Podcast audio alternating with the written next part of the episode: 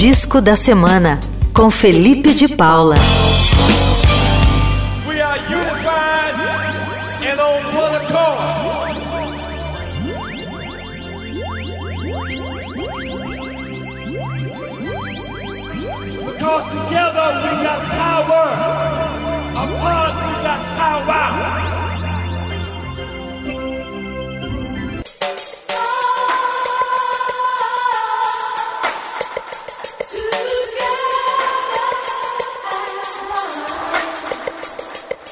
Igor Miller, melhores ouvintes, segunda-feira, dia de escolher um disco da estante e deixar ele correr da primeira à última faixa.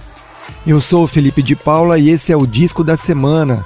Hoje eu trago uma obra de arte que fundiu a minha cabeça no comecinho dos anos 90, um trabalho que para mim é o pai de toda essa onda de pop psicodélico de bandas como o Tame Impala, o MGMT e outras mais.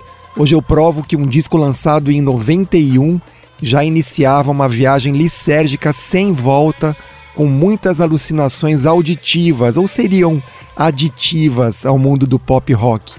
Eu estou falando do Screamadelica, o álbum definitivo da banda escocesa Primal Scream.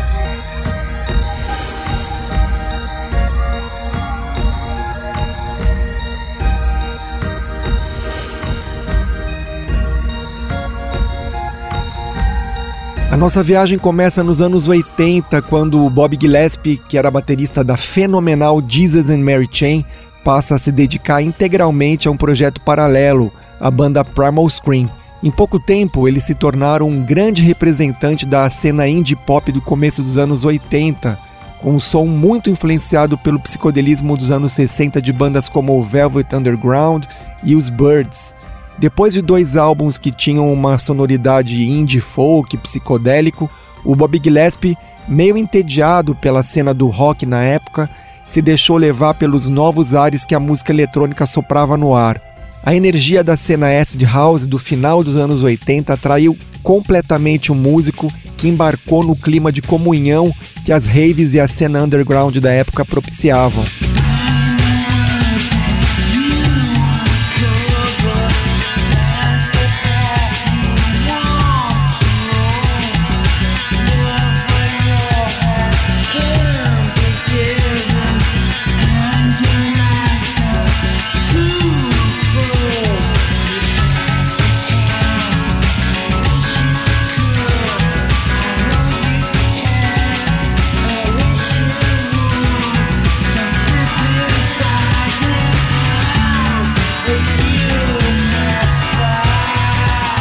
A ideia inicial do Screamadelica aconteceu quando o Bob Gillespie conheceu o super genial gênio DJ produtor inglês Andrew Wetherall, um maluco expert na arte dos loops, dos samples e que já tinha remixado uma faixa da banda sensação da época, o Happy Mondays.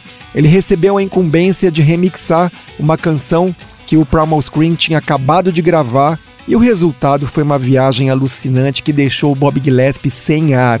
O Andrew Wetherell simplesmente virou a música de cabeça para baixo, tirou os vocais do Bob Gillespie, adicionou uma batida dançante, metais, uma guitarra bluseira lá Robert Johnson e um sample do ator Peter Fonda tirada do filme Anjos Selvagens, um tratado hippie sobre liberdade e diversão. Nascia então o primeiro sucesso do Screamadelica, a clássica Loaded, Ouve só um trechinho dessa doideira. And we want to get loaded, and we want to have a good time. And that's what we're going to do. Well, when, baby? Let's go. We're going to have a good time. We're going to have a party.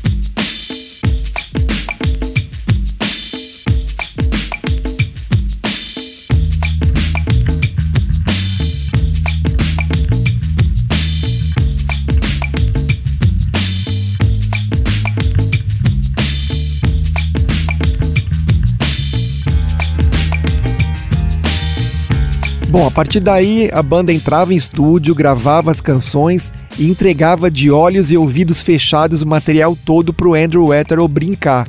E ele desconstruía totalmente as músicas para alegria da própria banda, que se deliciava com as costuras sonoras do produtor que misturava gospel, house, country, blues e muita, muita loucura. A banda estava tão à vontade com aspirações no estúdio que em alguns momentos o Bob Gillespie entregava o microfone nas mãos da cantora sensacional Denise Johnson e a festa continuava.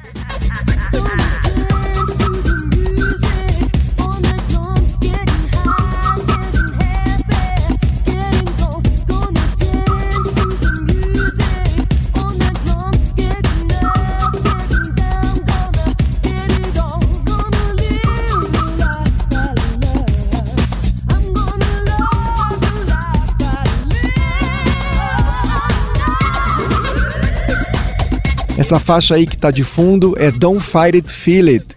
Uma delícia, o Bob Gillespie contou que essa música nasceu às seis da manhã, a banda ainda sob efeito de ecstasy, né?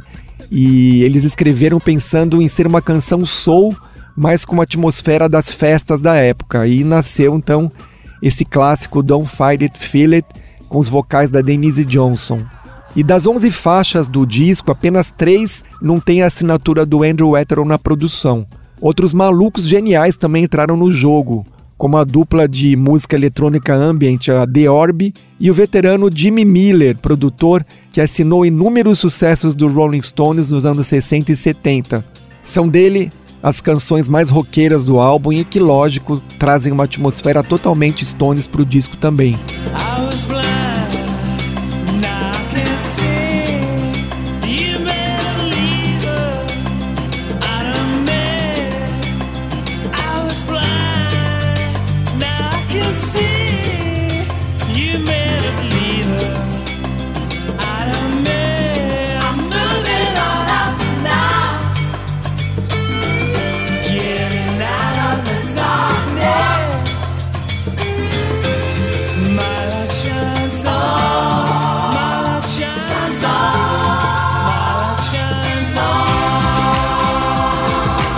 Bom, já deu para perceber que eu sou completamente apaixonado por esse disco, né? Mas não sou só eu não. O álbum na época, mesmo com essa liberdade criativa e invencionices no estúdio, foi um sucesso imenso. Vendeu milhões, ganhou o Mercury Prize, o principal prêmio da indústria fonográfica britânica, como o melhor disco de 91 e influenciou muita gente. O Gui Manuel de Homem Cristo, uma das metades do Daft Punk, disse que o Screamadelica é uma grande referência para ele e um álbum que, segundo ele, né, juntou tudo em termos de gênero. E para mim essa frase resume o que é o disco Screamadelica. Bom, chega de conversa, eu separei para a gente ouvir um dos momentos mais incríveis desse clássico, a balada psicodélica Higher Than the Sun, que conta com a produção da dupla The Orb, uma canção que transporta a gente diretamente para o espaço, que para mim é uma das canções mais bonitas lançadas na década de 90. Com vocês então, Primal Scream com Higher Than the Sun, do disco da semana, o Screamadelica. Por favor, ouçam esse disco da primeira à última faixa, disco lançado em 1991 e que ainda hoje é uma doideira criativa das boas. Playlist Eldorado.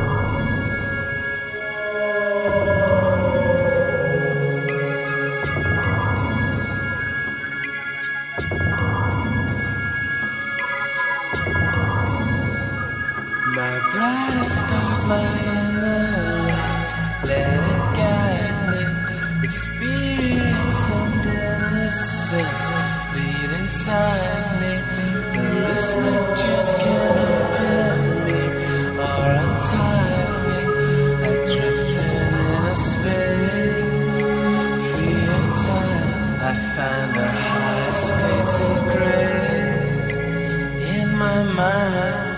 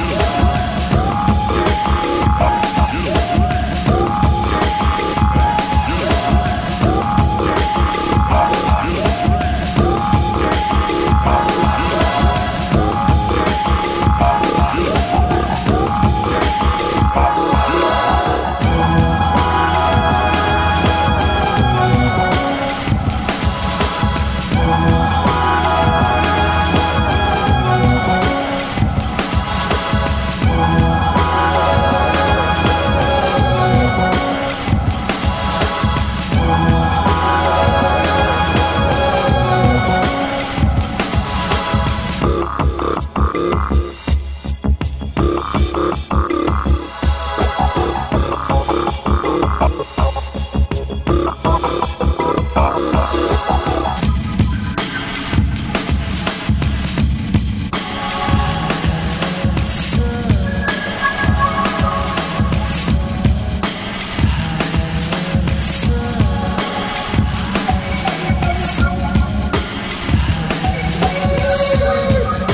Olha, essa nem precisa de aditivos pra gente sair de órbita, né? Higher Than the Sun, que tá no disco da semana, o Screamadelica, lançado pela banda Primal Scream em 1991.